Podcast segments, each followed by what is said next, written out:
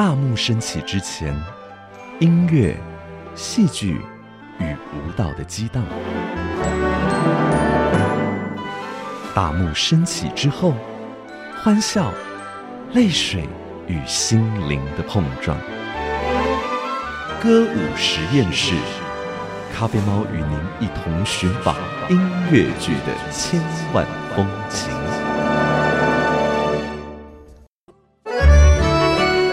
从时空、角色、艺术、歌曲及创作的观点，剖析如万花筒般迷人的音乐剧，唱作俱佳，名家来开讲。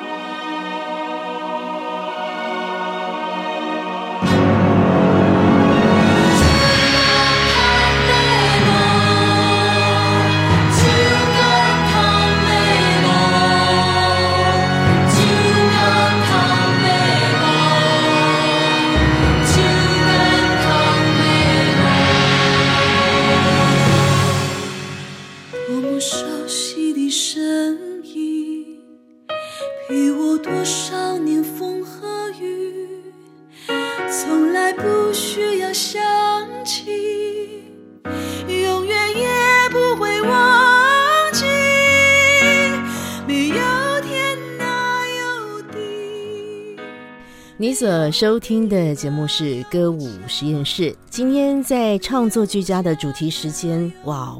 我们先听到这首歌，应该它是一个华语流行音乐很重要的时代的标记。这作品叫《Juga Tam b a b l 但是在很多年之前，我们听到的版本是苏芮所唱的。今天所听到的这个整个编制还有歌声，的确跟我们在数十年前听到是完全不同的状态。这首《Juga Tam b a b l 是来自于《搭错车》音乐剧的原声带。今天我们要聊的音乐剧故事会聚焦在《搭错车》，也要来发现一下常年投入在流行音乐界的一个制作的天王哈。资深的制作人好了，OK，啊，他为什么也跟音乐剧有了一些连结呢？过去我们因为啊介绍许多华语流行音乐，认识到他的名字，他的名字叫朱静然，是罗大佑老师，是陶喆，是我小时候的偶像天神 的制作人。来欢迎好久不见的朱静然，Andrew 哥，Andrew 老师好，早安，你好，咖啡猫你好。好久不见呀，要聊天了。是啊，太棒了。我们要讲到 t a m a b l 你是香港人，是，我是台湾人，但我台语也不好，我更糟。呃，所以我们就不要在意到底谁发音讲台语 正确与否。OK，我要 g 但是这个歌其实。即便我们台语不不轮转，嗯，可是这歌是我们生命成长记忆当中很重要的一个聆听经验吧。Andrew 哥，你来说一说，你要把这歌放到音乐剧，一定要做一些改编，对，然后交由你合作许久的歌手叮当来做诠释，谈谈这个歌当时的一些想法啊。对，因为我觉得，嗯，就算我是一个香港人，这部电影其实在香港也是非常受欢迎，嗯，那。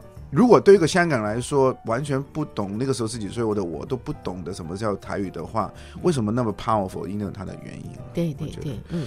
所以我觉得，嗯，当初呃，我受邀这个要做这部呃这个大错车音乐舞台剧的音乐总监，压力很大，因为我觉得 他这些。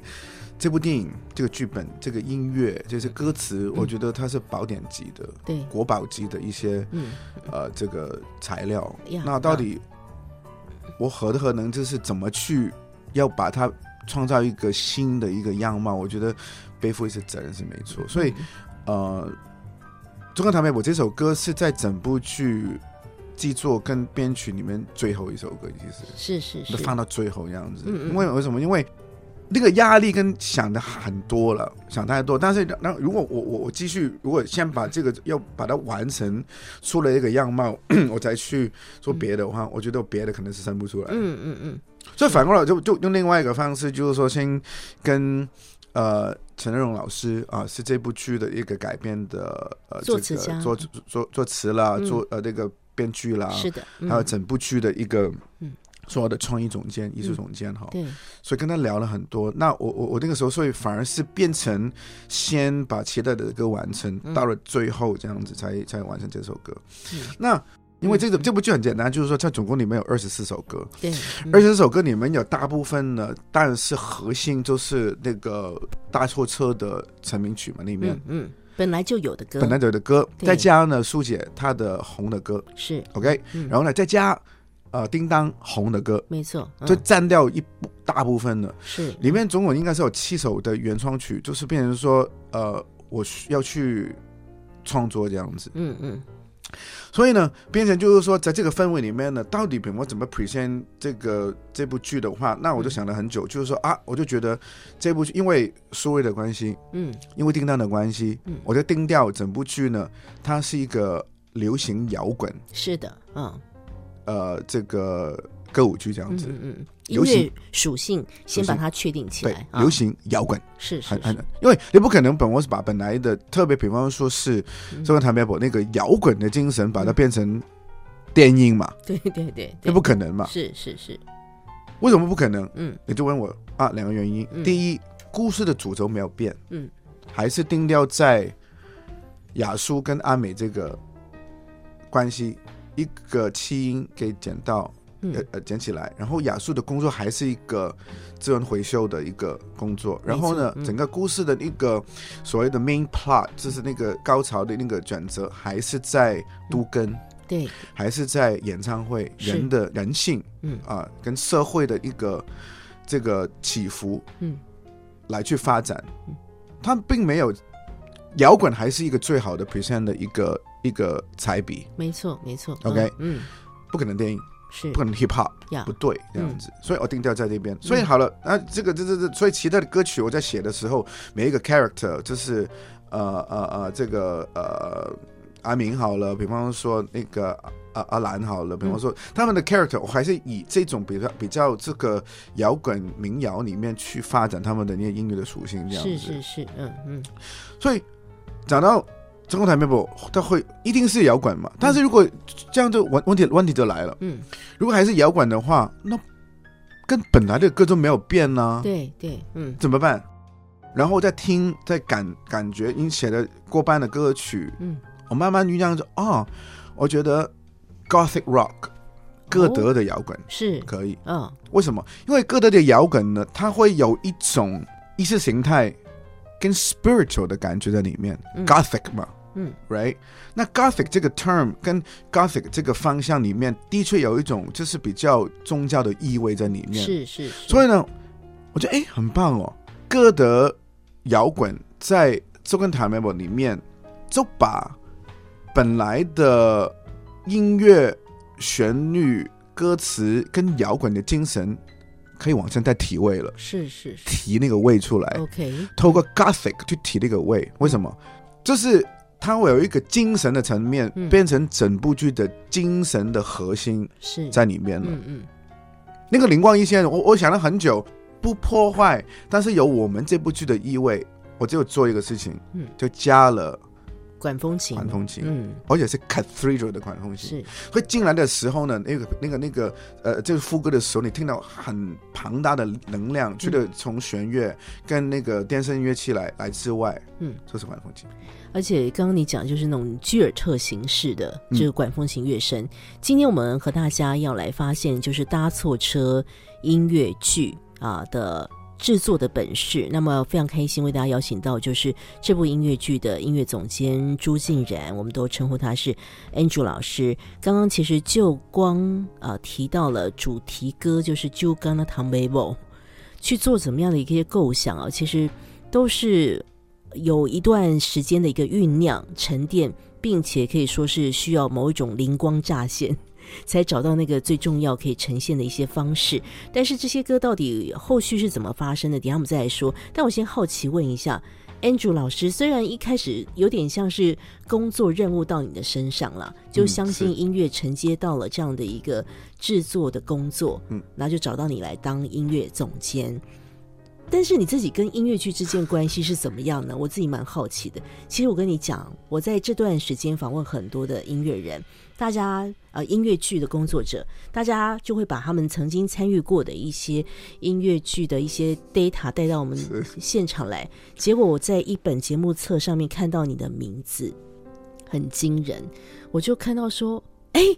这个他的那个 maybe title 有点像是什么音乐编曲，什么电子合成，反正一个一个项目，就是那个戏叫《爱上卡门》呢。你记得这个事情吗？当然记得。我觉得真的是灵光乍现，我就那边翻翻翻，我说：“哎，为什么会有朱静然在这个里面啊？你参与了当时阿妹演出的《爱上卡门》音乐剧，讲讲你跟音乐剧之间的关系吧。啊，《爱上卡门》我没记错，应该是二零一一或。嗯，十几年前的，是是是，嗯，那个时候阿妹呃的这个《爱上卡门》这个音乐剧在小巨蛋嘛，那个时候，然后呢，那个时候的音乐总监跟整个创意总监就是吴青龙老师，嗯，那那个时候我跟吴青龙老师合作很很多年了，我从二零零二年的陶喆演唱会开始跟他合作嘛，对，嗯，那一直以来，比方说他到他后来二零零。六十零七忘了，就是是那个阿妹的这个叫 Star Tour，那个时候呢也是 King 龙老师是音乐总监，嗯嗯，那那个时候呢我服务的那个角色就是 programmer，OK，嗯，那所以呢做完那个 Star Tour 之后，就阿妹的 project 就是接就是那香港门嘛，那蛮蛮巨大的一个一个 project，嗯，然后呢找到 King 龙老师，King 老师说那当然是你来做 Program 嘛这样子，但是我觉得我不觉得那个时候音乐剧，嗯。我的参与基基本上就是一个 programmer，呀，就是一个嗯工程师的工程师的概念这样子。所以，我我我我我跟音乐剧的结缘，我反而是我我这个你现在讲，我才说哦，对吼，我有这个结缘。但是 我想讲，就是说我跟音乐剧结缘，如果是工作了创意的部分，其实就是大错车，是是，基本是白纸一片。哦，在这之前，其实你对音乐剧不是那么。投入的，应该这样说，我很投入，我是一个观众。呀，我在比方说那个一九九九年在利物浦念书的时候，在英国念书的时候，我几乎每一个 weekend 都听看舞台剧。哇，你在 West End 嘛？那个时候，对，嗯，那伦敦又便宜，最贵的票就五十磅，是，就大概折合大概只是台台北台币呃对这个哎几几千块台币，最贵的票最贵的票这样子，对对对，就猛看了这样子，我很喜欢，我本来就很喜欢。听舞台剧，所以我很投入在那个是观众观众端，嗯嗯啊，听众端这样子，是，我就看看不。但是真的参与的话，我觉得真的是到了大作的这一部音乐舞台剧，就从零开始，怎么怎么怎么。但是我觉得，嗯，虽然是第一部处女作在那个大作社，但是我觉得累积的。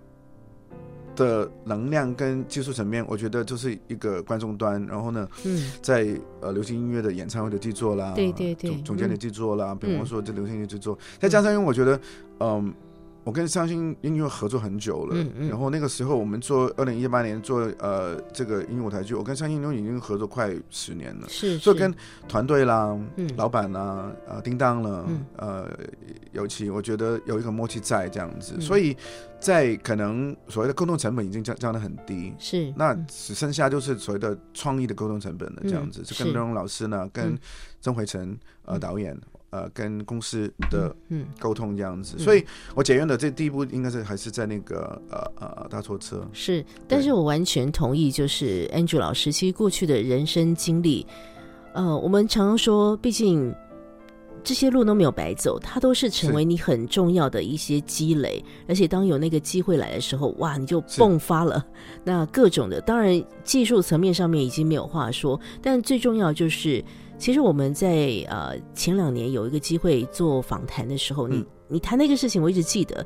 你说，其实如果今天有技术和人生经验让你选的话，如果你今天可以得到这两个礼物，在做音乐上面，你说其实你要的是人生经验。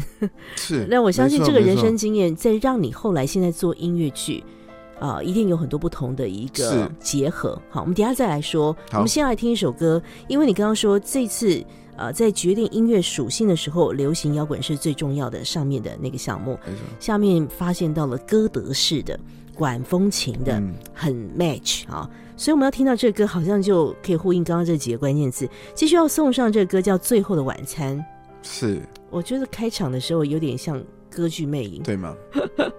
其实因为呢，我觉得呃呃呃很棒，你刚刚提到这首歌，我觉得因为嗯我是做完《最后的晚餐》才定调到那个嗯，就跟台北博这样子。，OK，哇，因为《最后的晚餐》，因为这个歌是很特别的，那个、那个呃，廖勇老师在写剧本的时候，呃，我在我原创的创作里面，嗯嗯。最后晚餐》是最后一首写的歌，哦，呃，在诞生歌曲的过程里，过程里面，这个歌是最后出现的，因为这个歌写的哦，很、好几个不同的版本，之前都不对，嗯，都不对这样子。嗯嗯嗯，为什么不对？因为其他的呃原创的歌曲里面呢，呃，角色的定调跟他要讲的内容很清楚的，甚至乎比方说，嗯。呃，像那个《大错车》这首主题曲，呃呃，龙老师是先有歌词出来的，对。呃歌词才我就在谱曲的，嗯嗯嗯。因为那个那个那个那个 context 那个氛围跟那个角色的那个定调很清楚嘛。是，最后的晚餐是很抽象，嗯很抽象，嗯。到底要讲什么？是。那个时候跟，因为让让老师那个时候就说的，就是说为什么他要写呃歌名是出来的了，嗯。这有最后的晚餐这个这个这个五个字，是，但是他觉得这部剧需要一首歌是比较意识形态抽象、比较 spiritual、嗯比较嗯。这个歌。才让这部剧能够提升到另外一个层次，这样子。是是是，对，嗯所以我刚才讲，就是说，我觉得你刚才讲的很棒，就是说嗯那个、呃人生的经验的累积跟技术，我会选人生的经验的累积的原因，是因为我觉得艺术层面跟创作里面，我觉得那个嗯 why w h y Yeah why 嗯比 h o w 的 how 更重要。嗯。如果你没有找出你现在要表达的那个 why 那个动机，嗯嗯其实跟人生一模一样。你你你你没有那个人生的目标的话，嗯。我给你多多多呃少的那个所谓的知识哦，那个 how 那个 knowledge、嗯，还是白活的，没错，你是哦。白忙的，应该这样说。白忙一场，对，所以呢，最后的晚餐就是一个 why 了，嗯。就是到底这部剧要讲什么？嗯。因为 why 里面，我觉得里面提供这个线索，就是说他有天后的那个他本身个人的不安全感，嗯。逼迫到他那个墙角，就是说他要去好像报仇，是，嗯。然后经纪人的那个利欲分心，让他比方说只是要追求的是人性的堕落，嗯。然后但是这个过程里面这个局呢，牺牲掉这个阿明跟那个雅苏，嗯在这个荒唐的那个局里面，被利用变成一个挡箭牌，去利用引起阿美在这个记者会里面的一个丢脸那个事情。对对，嗯所以，如果那个刚刚讲的那个几个人性的那个呃呃这个定调的话，如果我们变成很直白的话，这个歌会来的很凶，要不然就是很荒唐，都不会发生什么事这样子。嗯所以，令老师觉得，我们用最后的晚餐，完全用抽象的方式表达这个荒谬、是，荒唐的记者会这样子。对 OK 嗯我来了，因为呢，那么的荒谬，那么荒唐，那么抽象，到底音乐是怎么表表达？我的旋律要写什么？是，嗯写了好应该四到五个版本版本了，嗯有机会我可以给你听，都完全是试了不同的方向。是，嗯最后就回到这个，我觉得，哎，最后的晚餐不是《Last Supper》吗？嗯，不是《Last Supper》，不是 Da Vinci 的那幅画吗？是不会，比方是回到耶稣的最后的晚餐吗？嗯嗯就慢慢走进去那个 spiritual journey 了。所以呢，我才回到，哎，那我就用 church organ 啊，是，嗯我们进去那个 church 的 context、嗯嗯里面，大家去感受这个人性的堕落。是，嗯但是堕落里面到底这个灵光要引领我们到一个什么的结结局了？嗯哎、我就用这个方式去编这个歌了，这样子写这首歌，这样。哇，真的是一个很奇幻的瞬间。但是那个瞬间，我们说，我常常说，灵感也不是坐在那边哭等，它还是跟那个生命经验有关系的。啊，他就把你带到了那个你所期待的故事场景。我们就来听这首《最后的晚餐》，来自于搭错车的音乐剧原声带。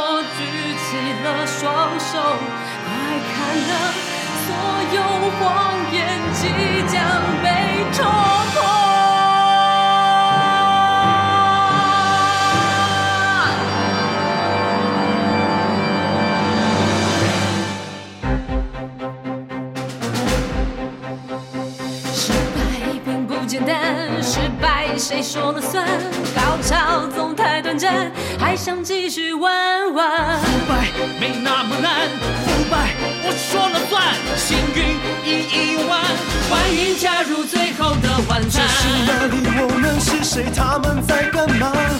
一种人生，两种说法，更多的问号。这是哪里？他们是谁？我们在干嘛？说错什么？做错什么？由我来承担。你们都是一群骗子，你也曾经享受美食，我们根本没必要亲。何时才能开饭？眼看它要变成玩具。你也曾经是个玩具，他的人生不是游戏。欢迎加入最后的晚失败并不简单，失败谁说了算？高潮总太短暂，还想继续玩玩。腐败没那么难，腐败我说了算，幸运一亿两万。欢迎加入最后的，欢迎加入最后的，欢迎加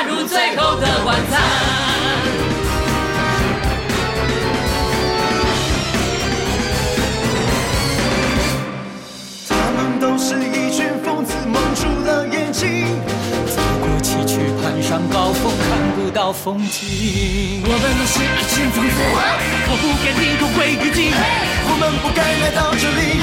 欢迎加入最后的晚餐。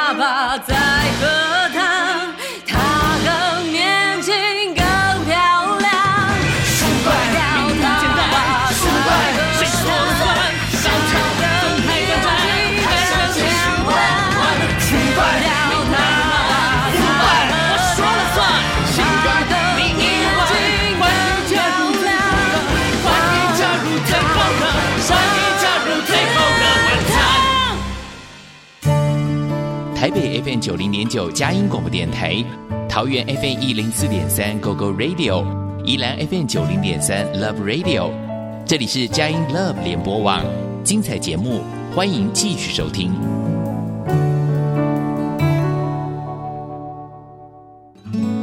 这么多年忽略你的感受，紧紧牵着，生怕把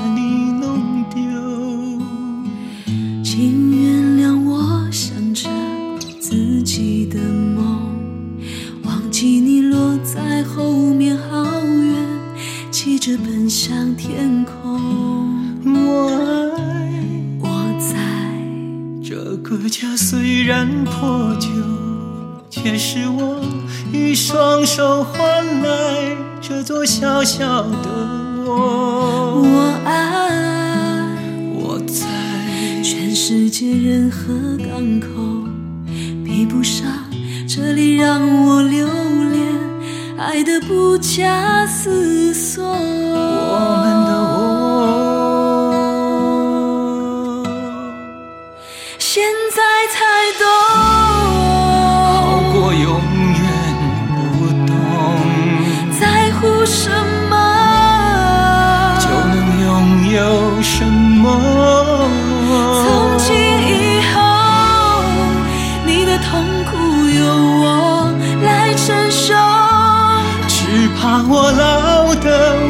陪你一起走。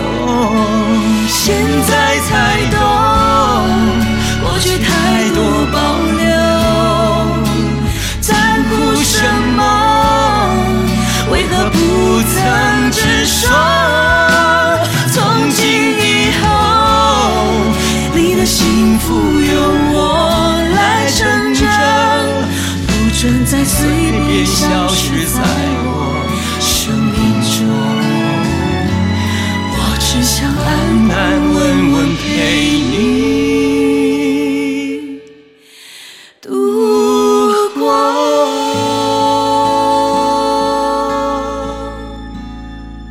在歌舞实验室创作俱佳的主题时间，为大家专访的是搭错车音乐剧的音乐总监，也是一个资深的流行音乐界的制作人朱建然 Andrew 哥。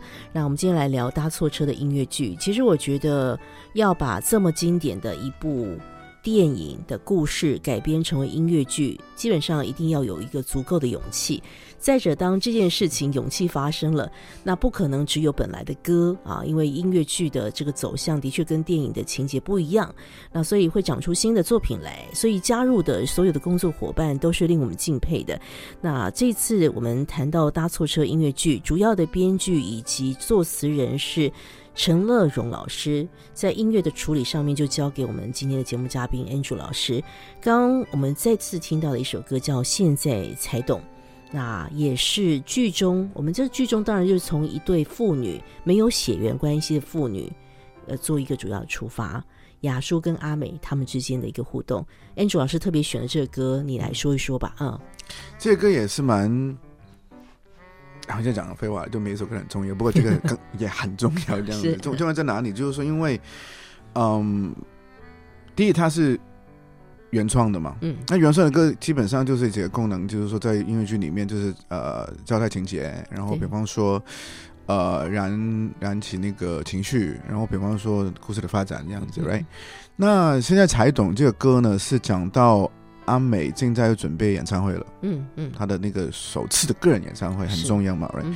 但是呢，他因为嗯爸爸生病，他一直挂念的爸爸，嗯。然后呢，他要他要就是在就是演唱会开演前呢，他还是觉得应该要跑回去看看爸爸。是，嗯，因为本来是期待是爸爸要来看的第一次演唱演出嘛，但是没有来这样子，所以要去回去跑回家。嗯，而且跑回他就是正要被杜根的那个家这样子，是就是很落魄啊，然后就拆拆能拆就拆完了，就剩下他的那个顶可能一一一个一个一个一个房房子那个房间还没被拆，所以跑回去要看爸爸这样子。那看着爸爸那个时候，已经哇，是剩下半条人人命啊！就是你没有没有力气的这样子，就啊，这是怎么办？这样子看着很可怜，很很很很很可呃，就是疼惜他这样子。然后就说，呃，交代一些东西，就是你可以说雅苏临终之前，嗯的。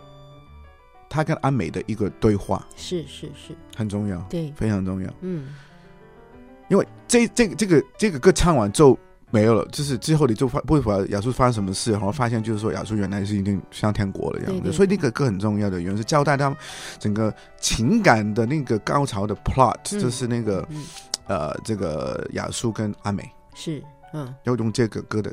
所以现在才懂，就是说，因为前面为什么现在才懂了？因为呃呃呃，亚叔不不懂这个流行音乐呃娱乐的世界，但是他的女儿很想去是当歌歌歌星歌手这样子，但是很不甘愿，因为变成说他知道，如果他要去当歌手的时候，要去被培训的时候，就整个跟没有办法跟亚叔一起住了。没错，嗯，right。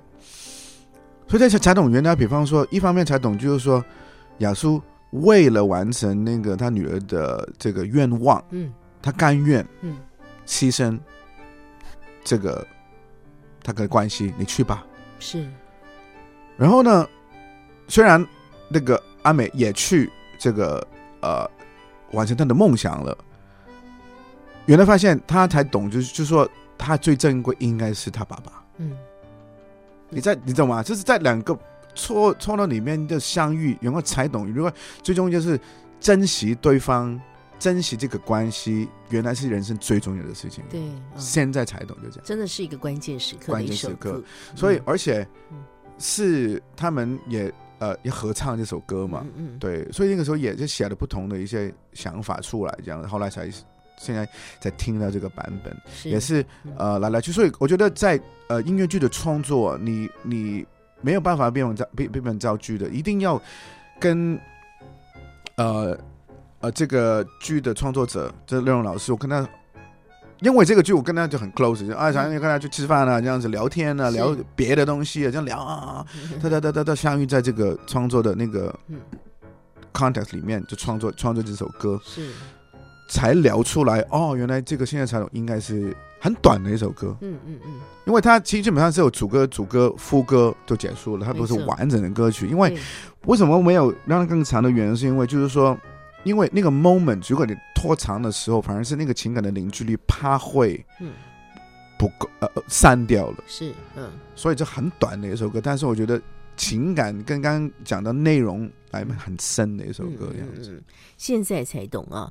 刚刚呃，朱静然老师有特别讲到，他跟呃搭错车的主要的编剧也是作词人陈乐融老师要一起工作嘛，所以当然你们就要建立关系啊。是那其实陈乐融老师他曾经呃所创作过的华文音乐剧的作品数量是很庞大的，是，尤其我们常年介绍骨头剧场的，哇，太多作品都是他写的。早年他当然写了很多流行歌，但是其实他有更那么厚重的一工作经验，都跟音乐剧做连接。所以其实我想你在这个整个工作团队当中，对呃 Andrew 老师来说，你要不要谈谈参加音乐剧剧组工作过后，嗯 对你的音乐的人生？有没有起了一些不同的火花，或是有给你一些不同的看见呢、我觉得第一个很，我第一个 come to my mind 就是突然想到那个 idea，刚刚你讲那个问题。我觉得嗯，其实，在音乐的行业里面，其实很多不同的领域里面嗯。的人，呃，他的功力跟他的经验，其实可以在不同的局里面会有不同的化学作用。这样是子。是是，嗯。意思就是，我觉得演唱会的里面的所有的人都可以做音乐剧的，嗯嗯。音乐剧的人也可以去做演唱会的。是。那演唱会的人也可以做有活动的，活动也可以，比方说去做音乐剧做的，嗯。只是说你个 context 里面到底怎么用这样子，OK？嗯，所以我就发现就是说，虽然这个呃，他做这个音舞台剧是我第一部的音舞台剧的作品，这样子嗯也第第一次那么深入的参与，但是我觉得刚刚提到就是说你你你你常年累积的其他的领域的，其实只是用在这个嗯。context 里面。是，OK？第一，第二发现就是另外一个启发，呃，很很启发我，我觉得我对音乐舞舞台剧更尊敬，那个 respect 更更多了，这样子。是是，嗯。就是说我我看到那个另外一个问题，就是说，我觉得，呃，音乐舞台剧的创作，嗯。呃，我现在看到分享一点点，就是说，我觉得台湾整个环境是问题，就是说，嗯。嗯，音乐舞台剧写，我们我们可能专业的领域写舞台剧的剧本一定有，是嗯。在我们的呃呃，比方说北大啊、国医大啊，比方说一定有剧本的那个 professional 有，是，但是写剧本跟写音乐音乐剧的剧本是两个不同的概念。没错，完全两个不同的概念，为什么？你你起码，比方说嗯，写书的人，我我问你了，写书的人不见得会写歌词啊，那当然啊，写歌词的人不见得会写书啊。是的是的，但是你剧本就是嗯。你音乐音乐剧的剧本就是嗯。有歌词，也有词，也有书对。的，剧本的意思就是说错，没错 OK 嗯。那所以乐荣老师就是那个完美的 perfect 的人呢，因为嗯他的文字也是文字工作者嘛，嗯嗯嗯，他本身也是写有也是一个主持人对。哦，也是一个呃也会呃这个写词，没错哦。嗯。所以呢，他就把文字工作聚焦在剧本的对白嗯。跟剧本的铺陈了，是是嗯。然后呢，就把那个歌词就更重要，嗯。就放到这个音乐剧的创作里面了。是嗯。对。嗯。所以这个很重要。嗯。所以一我的意思是说，如果你是一个音乐舞台剧的话，比方说我是一个音乐总监跟创作者跟那个编曲好了，嗯。我现在聚焦的不是编一首歌，我是要编一部剧这样子。是是，它对了，它有二十四首歌的组成了。嗯。不过我这编曲我刚才讲，就是说我要 approach 不是二十四个段落嘛，嗯嗯。它是个整部剧里面的二十四分之一，没错。不是二十四乘一个乘以二十四，是嗯二十四分之一的概念这样子。所以这边就对我来讲，就是说，就是刚刚讲讲到这个 why W H Y，就是说你做任何的工作，你要弄清楚、搞懂嗯。这个 why，嗯。你才知道你的 how 怎么 apply 这个 why 完成那个 solution 那样子。是是是，嗯，所以其实回到呃这段时间，我们做了这么多音乐剧工作者他们回馈工作经验的这个过程哦，大家谈常常会谈到的一个比较台湾目前可以长期关注到的一个现象，希望之后有一些不同的发展，就是关于人才的培训。人才培训不只是在表演者本身，就像你刚刚说，其实剧本创作，诶。音乐剧的剧本跟一般舞台剧的剧本，像跟电影剧本、跟连续剧剧本，那个写作方式其实是不同的，对不对？全不一样。哎，还还真的希望未来我们有这方面更多专业人才或是课程的一个出现。不过想回来，今天发现到搭错车，这个从二零一八年开始从台中出发吧，那个车，嗯，从台中出发，而且一直演到今年都还在演，呃，去呃，年、刚刚我们暂停了，就是我们演演了三十三场了嘛，对对对，然后就是最后一场就演到那个那个北北北演，就是那个台北呃流行音乐中心、呃不是那个啊。台北呃表演中心，就是新的在林口那个。啊不是林口在那个呃士林士林那个新的那个。台北表演艺术中心啊啊，最后一次呃就是不是最后一场，就先告个段落，就是因为嗯。呃这个丁当有演唱会了嘛，就是回到嗯歌手歌手本身的，不是那个音乐舞台剧的那个演员的本身的，就是所以有暂停就是三十三场这样子。嗯，，但是这个车还是会继续开下去，是是是，因为而且我相信他在二零一八年一直到二零二三年，其实都有一些的变化，嗯。因为音乐剧本来就是这样，它是可以做一些调整的，是。有些微调，有时候是很很大幅的调整，但是总是慢慢的长出它该有的一些样子。那我想跟这票演员们，嗯。啊，我我觉得很多的歌手们。可能对 Andrew 老师都有不同的观察，但是我想最直接就讲叮当好了。是，你跟叮当其实合作多年，对然后从他做这个流行音乐唱片，是就是他很重要的制作人，所以他是一个歌手，和他是一个音乐剧的演员。是。你谈谈你怎么观察到这号人物的变化哦、我觉得也也跟刚刚我们讲那个一模一样的地方，就是说他们这个所谓的 know how 那个 how，就是说那个刚刚写呃任老师的歌词啦，对，我是一个音乐制作人呐、嗯。歌手本来就是唱歌很好听了这样子，怎么 apply 在那个音乐剧，嗯，怎么放到音乐剧里面用这样子？对，OK，、嗯。基本功是没问题，大家都是很 professional，OK，、是是。那在音乐剧的里面，音乐剧的其实很简单，OK，音乐剧的功能就是三个，三个，嗯，唱、是，嗯。跳、嗯，演，啊，嗯，唱跳演。是，，OK。嗯。叮当唱跳没有问题，一定是他歌手啊，对。人出了那么多夜猫啦，比方说很多的小小鸟啊，什么哇，这种很多的那种，只是歌没问题。嗯。演了，演的话呢，就是说这是另外一个领域了。嗯嗯嗯，OK，但是呢，完全是另外一个隐喻是完全没有跨界到没有。其实歌手，我的呃一直以来，比方说那个呃当那个音乐制作人啊，呃唱片制作人啊，配唱制作人，我很喜欢常常去在录音室工作的时候，都是用 acting 哦演这个事情去盖歌手去唱歌的。是什么意思？就是说，嗯因为我们每一首歌基本上都是个故事，嗯嗯嗯，每一首歌如果也是个故事的话，那每一个歌手在这个故事一定是一个个角色，一个 character 嘛。对对对，嗯，right？嗯。失恋的情歌，你是一个失恋的角色嘛？嗯嗯嗯，开心的、呃，好玩的、嘻哈的，whatever，你那个歌里面一定是有一个想表达一个情感、一个故事。是，如果这样子的话呢，嗯。每一个听到的声音都是个 character。嗯嗯嗯嗯，OK，是，其实现在呢，真正进去音乐舞台剧是一部剧的 character 的放更大了。嗯，但是呢，那个核心里面跟你去唱歌，刚刚说的，特别是唱，是。因为你跳的也是啊，嗯。你跳的时候也是有 character 啊，为什么要这样子拽拽的？为什么很开心的？也是一个 character 嘛，对，歌星嘛，character 嘛，对对对，嗯。演是一模一样啊嗯，actor 也是一个 character 啊。嗯。所以其实这个说呢，比如说你第一方面心理的准备，比方说叮当，我觉得他很棒的地方就是说，他领会到这个事情，他就慢慢，比方说他常常在剧里面都跟大家就说，我今天我是阿美，嗯。哦，不是叮当，是。他 in the character 了，嗯。所谓的 method acting 嘛，就是说他进去一个 character 这样子，他不能跳出来，他不是跳出来变成变回叮当这样子，他是阿美的身份跟他的合作，嗯。不是叮当的身份，就跟他他的合作这样子，OK。所以我看到这个传那个所谓的 transformation，所有的那个转演变了这样子，嗯对，很到位叮当。所以嗯。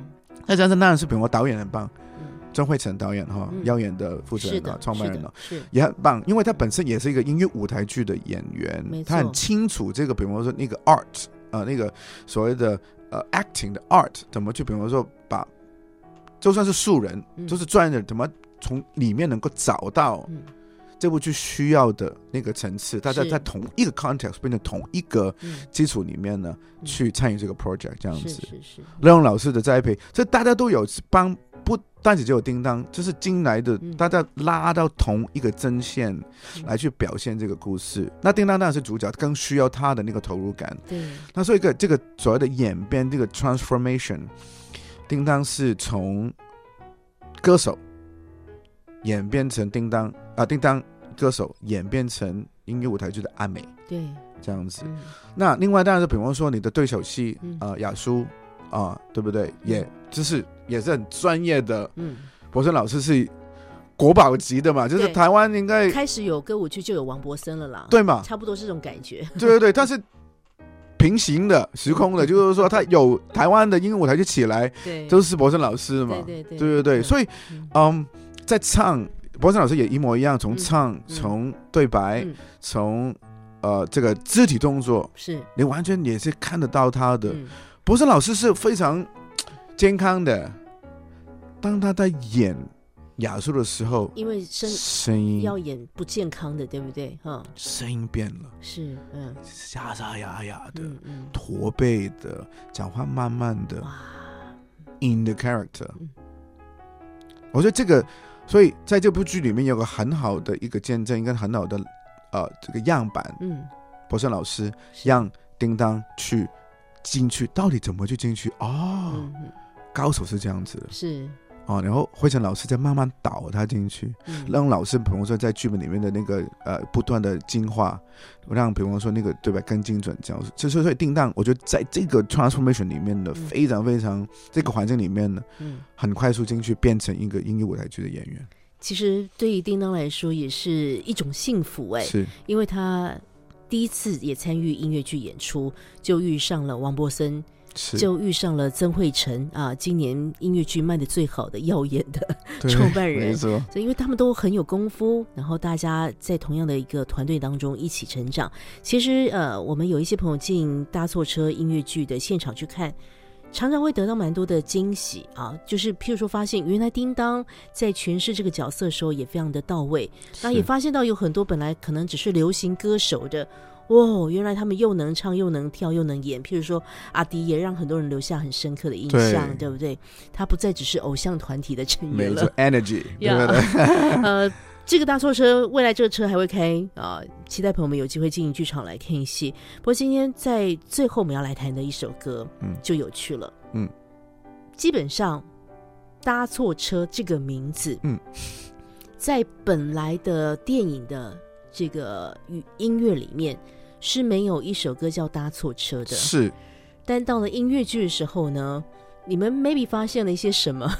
终于有一首歌就叫是，搭错车了，来谈谈这个歌吧啊，我没有记错，因为那个时候参与的时候，但，比方说嗯。呃，这个我没有直接听到这个理论，但是嗯。因为我上网的时候就去找了一些关于这部电影的资料啦。那个时候，因为这部电影投资的，基本上是香港香港公司投资的，嗯。那个金呃叫金公主啊，呀。这是香港的呃嘉禾集团，那个时候这是他们的一个嘉嘉禾影业啊嗯。投资这个电影，所以呢，制作人呢呃也是香港的。呃，团队这样子，但是嗯。剧本但是台湾发展出来了这样子，所以是。香港的制作投资人，然后台湾的嗯部电影这样子，嗯，一直以来都没有加错这这个电影的名字的，歌，连歌都没有，不、嗯。是电影的名字也不是叫搭拖车的，好像。对对对对，哦。所以一直，所以创作人好像他们呃要要要要改的名字是中港台北博的，嗯嗯嗯嗯，但是因为不 work，有些香港人说我不懂哎、对你那个东西对对，好像就是在在在这个这个创作的过程里面，慢慢慢慢都那有人不晓得为什么嗯。就提出那就搭错车好了，这也蛮有趣，你就说，因为一开始电影的命名应该要定，好比说定《就刚刚唐美宝》，或是定一样的一月光也比较合理，或是定《亲爱的小孩》比较合理，都可以啊。对对对，但对啊，那时候搭错车名字是怎么那？大家你们去去去研究嘛？就我现在没有 exactly 那个呃那个那个原因，肯定要访问一下，是。可能是那个时候 那些 you know 对。导演们呐、是跟嗯他们就是嗯。女导演呐、比方说是、哎为什么要搭错车？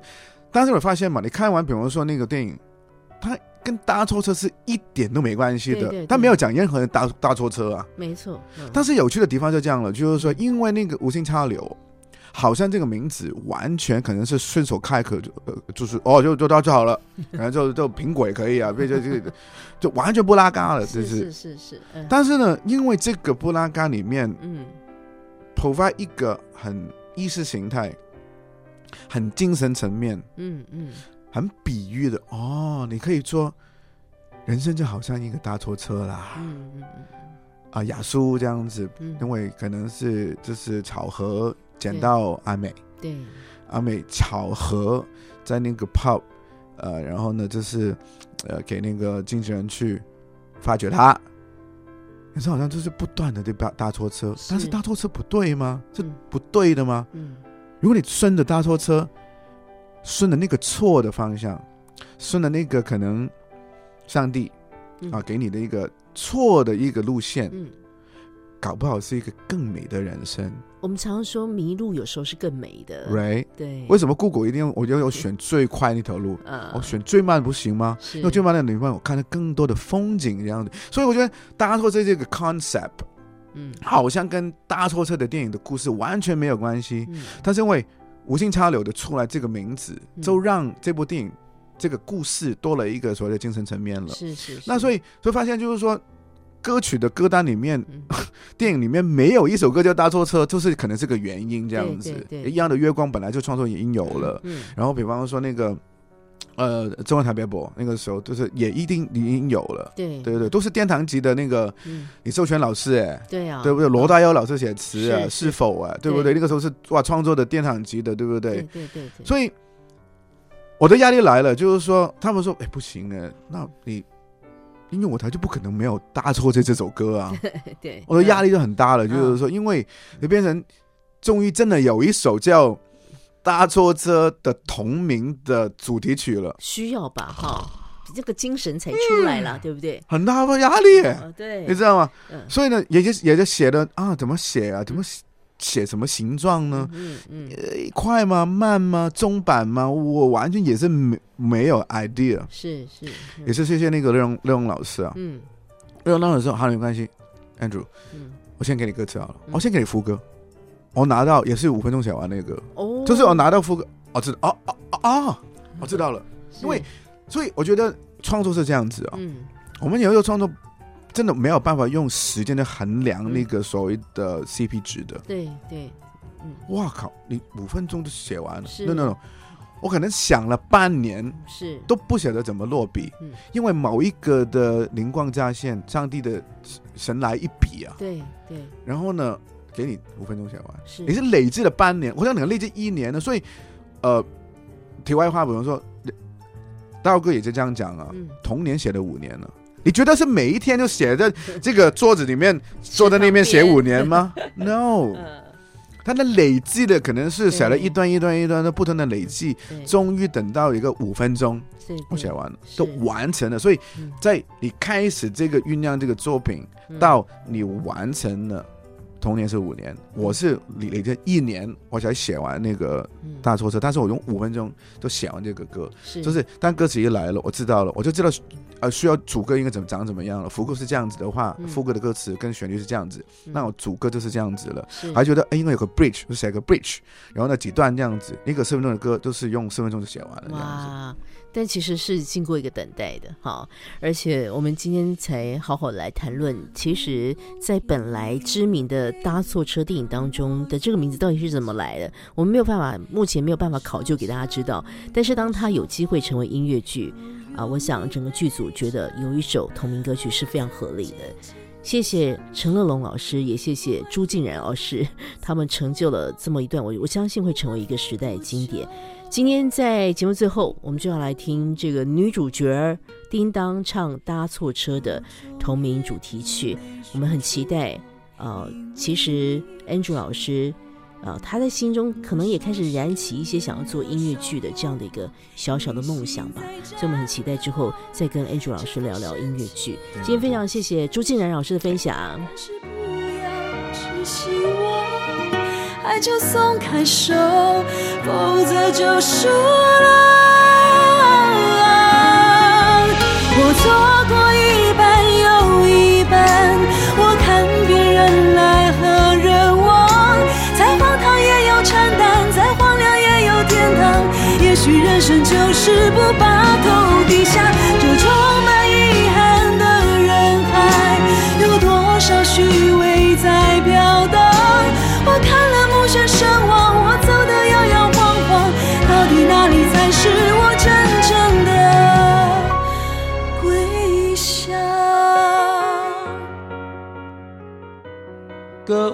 实验室节目获文化部影视及流行音乐产业局制播补助，谢谢收听。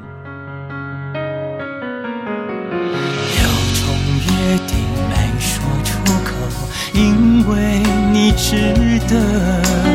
多少失眠，多少诱惑，内心在战斗。这份深情但是不要只希望，爱就松开手，否则就输了。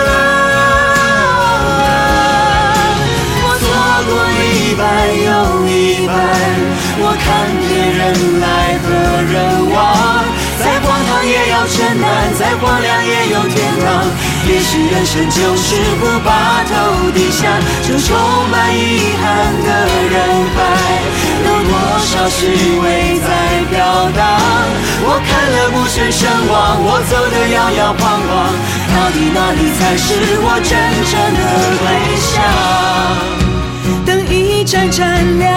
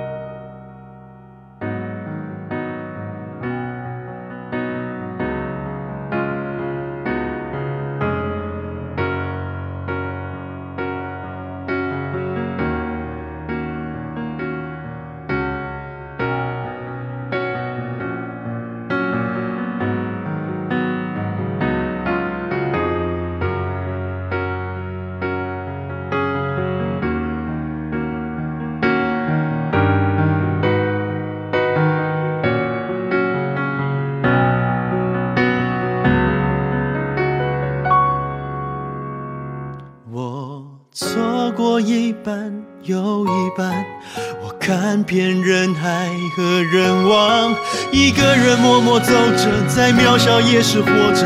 也许人生就是不把头